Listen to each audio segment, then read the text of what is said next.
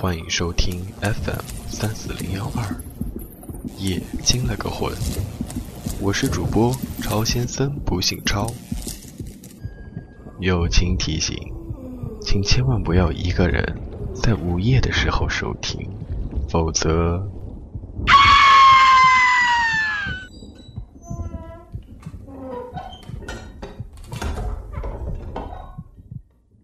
今天的故事名字叫做《鬼镜》。一个大男人频繁看到鬼影，究竟是为什么？杨克强坐在角落里，盯着来来往往的人。他来参加朋友的酒会，却发现大多数人都不认识。正品着酒。他突然看到一个女孩端着果汁走了过来。女孩穿着黑色晚装，系着藏蓝色的丝巾，看上去非常典雅端庄，很是漂亮。杨克强觉得很面熟，却又想不起在哪儿见过。他正要起身迎上去，女孩却拎起包，跟在一个男人身后离开了。杨克强问身边的朋友：“那女孩是谁？”朋友都摇摇头，说不认识。整整一晚，杨克强心神不定。回到家，他心里依然想着那个女孩，虽然只是见了一面，他竟然像是在脑子里生根一般。杨克强很是诧异，这是一见钟情？不，不完全是。一见钟情应该是莫名的兴奋，可兴奋中……却夹杂着说不清、道不明的古怪感觉。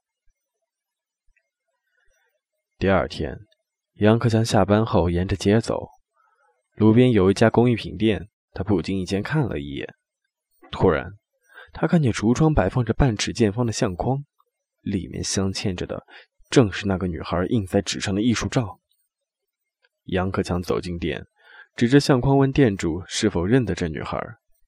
店主呵呵笑起来，说：“这样的图片有一堆，哪能知道她是谁？”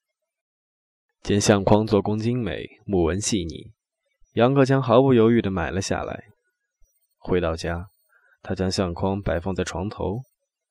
杨克强反复地端详，还用手机拍了下来。闲着无聊时，欣赏着让他一见如故的女孩，应该是件不错的事情。他伸手正要关灯，突然发现。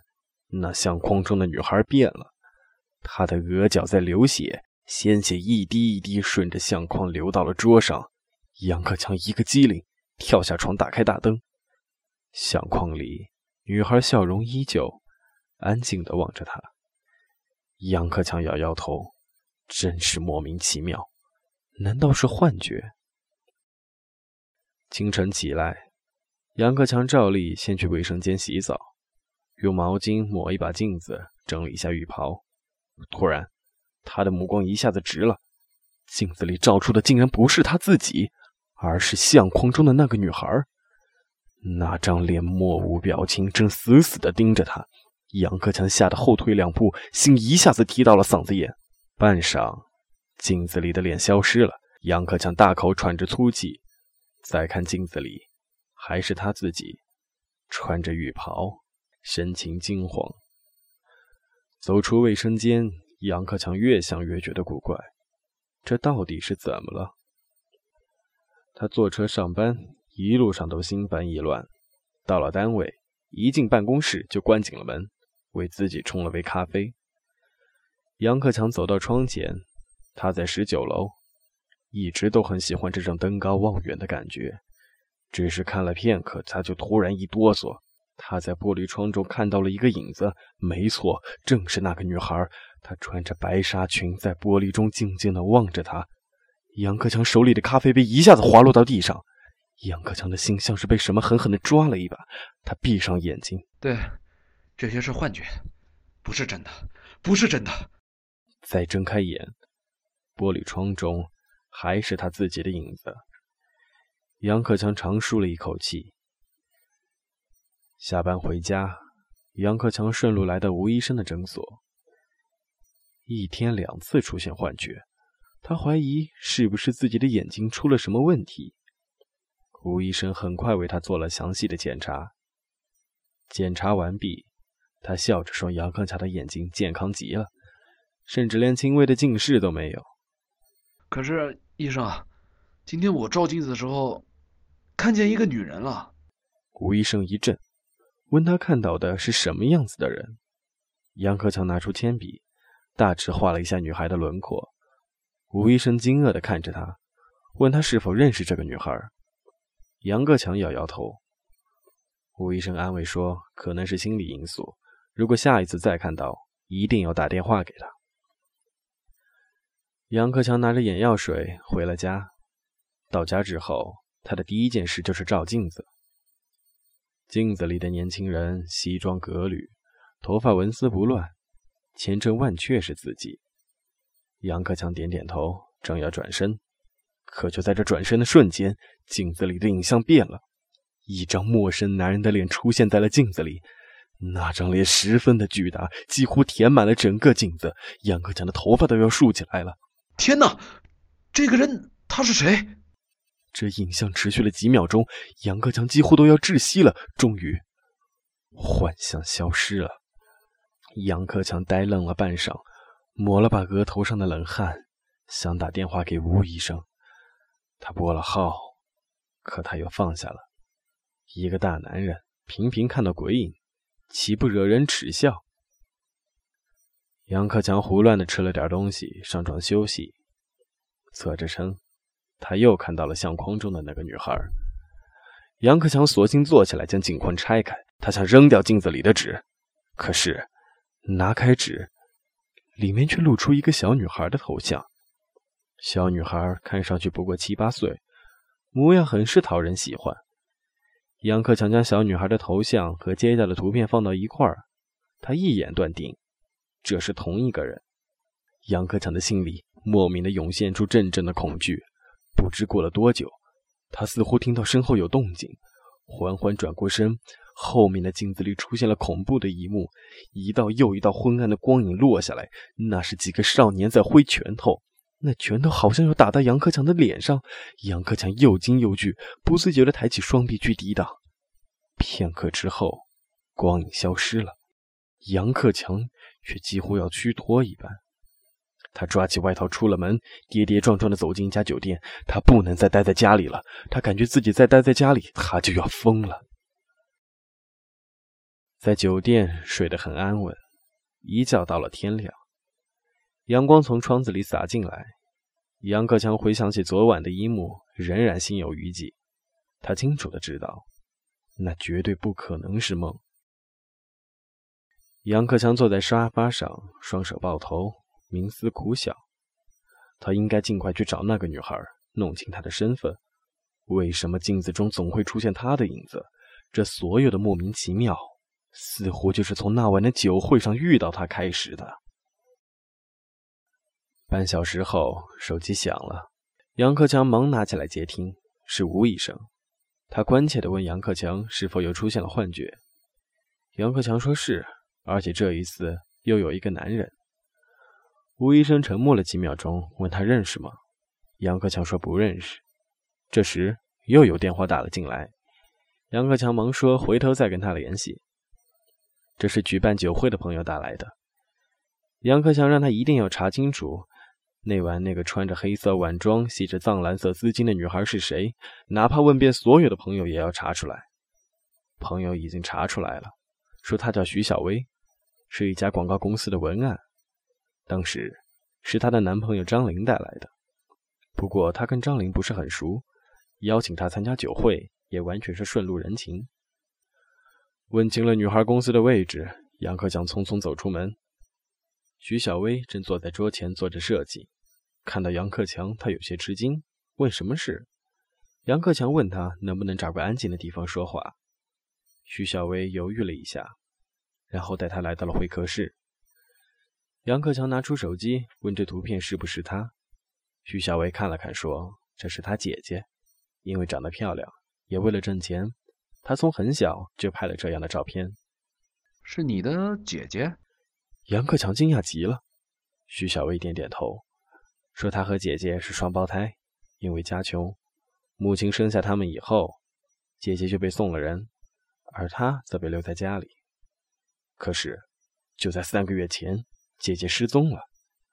他们父母双亡，父亲半年前去世，临终前才把这个秘密告诉了徐小薇，他这才找到姐姐。可是想不到，姐妹俩相认不过半年，姐姐就莫名其妙的失踪了。到现在，警方也没有任何的线索。你姐姐和你住在一起？没有，但我们常通电话。姐姐失踪那阵子，我正在外地出差，回来后联系不上他，还以为他出门了。可一连十几天，姐姐下落不明。杨克强失望的站起身。对徐小薇说：“最近两天，他在镜子里看到过他的姐姐。”徐小薇愣住了，一把抓住了他的胳膊，问：“姐姐在哪儿？”杨克强摇摇头，说：“不知道，只是看到了脸和模糊的影子。”徐小薇听了，默默地低下了头，说：“姐姐很可怜，因为寄人篱下，常被人欺负，所以他性格内向沉默，总是喜欢一个人安静的待着。”天渐渐黑了下来，杨克强告别了徐小薇，因为心情烦乱，他在街上走了很久才回家。一进家门，杨克强就感觉有点不对劲，他伸手正要去摸墙上的电灯开关，突然听到身后一阵风声，杨克强低头弯腰，顺手抄起椅子向身后砸去，一个黑影闪过，手里晃着匕首，杨克强一步步后退到门口，突然。似乎是从墙里发出一声尖细的喊叫：“滚，快滚！”这一声把那黑影给镇住了。他四下里看看，然后像兔子一般逃向了卧室。杨克强没有追，那黑影一定是从卧室跳窗而逃了。杨克强浑身酸软，喘了半天粗气。这人是谁？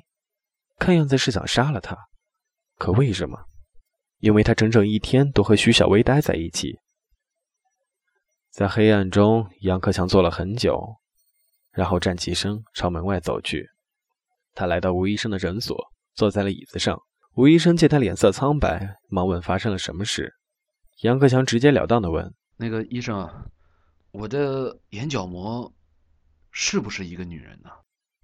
吴医生呆住了，说他得为客户保守秘密。杨克强却如同困兽一般，说他一定得说出来，否则自己就会死掉。因为今晚就有人来追杀他。正说着，杨克强一看到吴医生身后的镜子，刹那间，他一句话都说不出来了。镜子里，他看到吴医生举起了手术刀，手术刀朝着一个女孩的脸划了下去。三个月前，吴医生找到因意外失明两年的杨克强，说只要他出二十万元，就能移植眼角膜。一个家境贫困的人死了。死前愿意将自己的眼角膜卖二十万留给父母。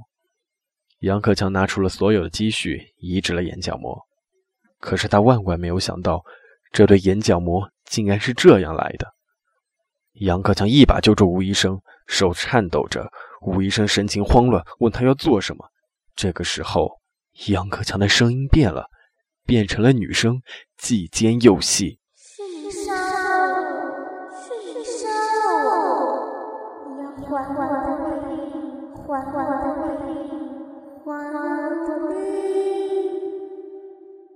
那声音盘旋在房间里，格外的凄厉恐怖。吴医生浑身哆嗦着，双手用力摇摆。不，不是我，是张林，是张林这小子。啊，他是个混蛋，醉酒强暴你之后，因为你要发誓告诉你妹妹，于是他一怒之下杀了你。他欠了二十万赌债啊！杀死你之后，我就被他叫了过去。我只拿了两万块钱，不是我杀的你，不是我，真的不是我。两个月后，逃窜外地的张林被抓，吴医生也被收了监。徐小薇姐姐的尸体在一个河沟里被找到。杨克强在接受警方询问时，说不清为什么会看到死者和凶手。一个资深的法医为他解开了谜团：人的眼角膜也有记忆细胞。不过，因为活力程度不同，表现强弱也有所不同。像杨克强移植的角膜，可能因为强烈的恐惧或仇恨，记忆活力强，就看到了捐献者生前印象深刻的东西。国外已经有不止一宗这样的案例。杨克强问：“为什么是在移植半个月之后呢？”法医笑了，说：“他得先在你的眼睛里存活呀。”离开警察局，杨克强长舒了一口气，不自觉地学起了小鸟的叫声。要知道，他可是个口技专家。那墙里发出的滚，还有几乎吓死吴医生的女声，全是出自杨克强之口，这可救了他的命呢。走出不远，杨克强远远地看到了徐小薇，他突然站住了。恍惚中，他仿佛看到徐小薇朝着他走了过来。双手托着蛋糕，嘴里唱着生日歌。那是姐妹俩一起过的唯一一个生日，也是她们最幸福的生日。感谢您的收听，这里是 FM 三四零幺二，也惊了个魂。我们下期节目再见。